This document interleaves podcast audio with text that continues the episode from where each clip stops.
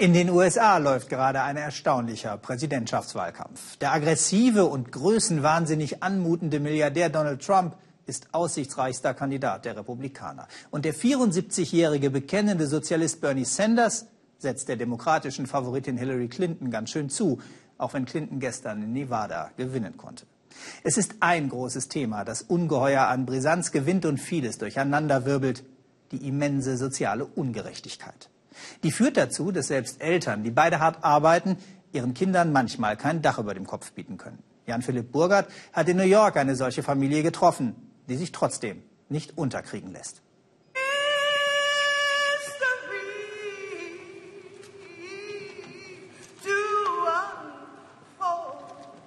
Eine Kerze für all jene, die die Straße nicht überlebt haben.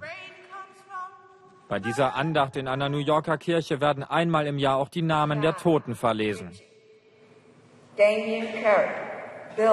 Ein Abschied in Würde für jene, deren letzte Stunden oft menschenunwürdig waren.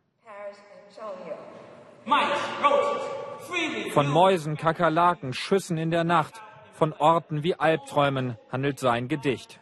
Die Gedenkfeier dient auch dem Erfahrungsaustausch. Ich habe vor elf Jahren an der Uni meinen Masterabschluss gemacht. Seit drei Jahren und sieben Monaten bin ich obdachlos, erzählt uns Scott. Nun habe ich wieder einen Job und verdiene 12,60 Dollar pro Stunde. Wenn man 30 Prozent seines Einkommens für die Miete aufbringen soll, wären das bei mir 573 Dollar. Dafür kann ich in New York nichts finden. So geht es auch Familie Mitchell, auch wenn man ihnen die Hürden des Alltags auf den ersten Blick nicht ansieht. Ariana und ihr Bruder Elijah haben heute besonders viel Spaß, denn ihre Eltern haben einen freien Tag. Kelly Mitchell arbeitet als Tagesmutter und ihr Mann Chiquan auf dem Bau. Eine ganz normale Familie, so scheint es. Doch obwohl die Eltern einen Job haben, leben sie seit einem halben Jahr in einem Obdachlosenheim.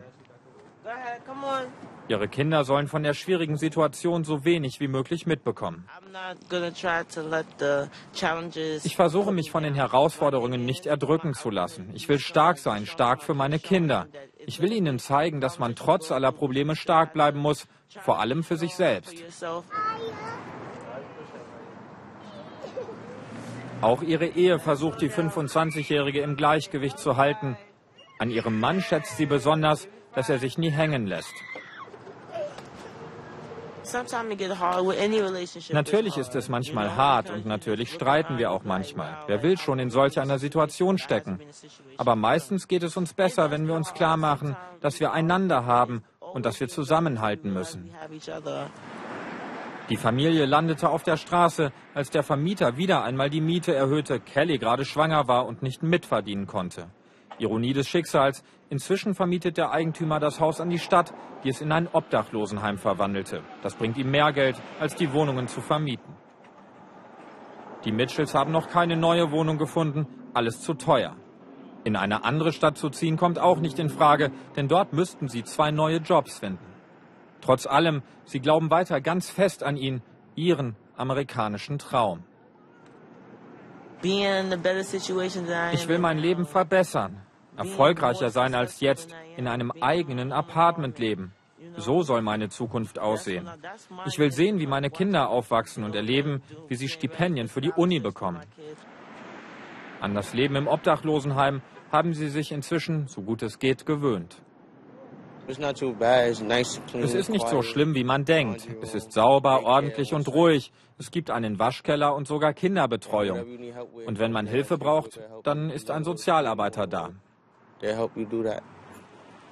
Das Obdachlosenheim dürfen wir nur von außen drehen. Die Stadt New York achtet auf ihr Image, will politisch brisante Bilder möglichst vermeiden. Eine seltene Ausnahme gab es nur kurz vor Weihnachten, als Bürgermeister Bill de Blasio hierher kam, um kamerawirksam Geschenke an die Kinder zu verteilen. Der Demokrat de Blasio war mit dem Versprechen angetreten, New York wieder zu einer Stadt zu machen, in der jedermann leben, arbeiten und Kinder großziehen kann. Stattdessen steigen in seiner Amtszeit die Obdachlosenzahlen in Rekordhöhe. Rund 60.000 Menschen leben inzwischen in Heimen wie diesem hier, davon 24.000 Kinder. Erst jetzt präsentiert de Blasio ein neues Maßnahmenpaket. So sollen unter anderem mehr Sozialarbeiter eingestellt werden. Warum gehen Sie das Problem erst jetzt mit so großer Entschlossenheit an, wollen wir vom New Yorker Bürgermeister wissen. Wir haben es mit einem sehr großen strukturellen Problem zu tun. Wir hatten eine Rezession und gleichzeitig sind die Wohnungspreise kontinuierlich gestiegen. Deshalb werden wir 200.000 bezahlbare Wohnungen bauen, so viele wie nie zuvor eine Stadt in der Geschichte der USA. Und wir werden 15.000 weitere Sozialwohnungen schaffen. Sie prägen das Gesicht New Yorks immer mehr. Etwa 3200 Obdachlose leben inzwischen auf den Straßen. Bürgermeister de Blasio will sie jetzt systematisch registrieren und in Notunterkünfte bringen lassen, wenn es sein muss, auch mit Polizeigewalt. Der Existenzkampf hat viele Facetten.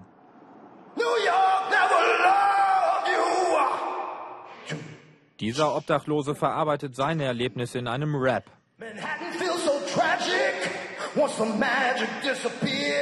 Manhattan fühlt sich so tragisch an und gar nicht mehr magisch.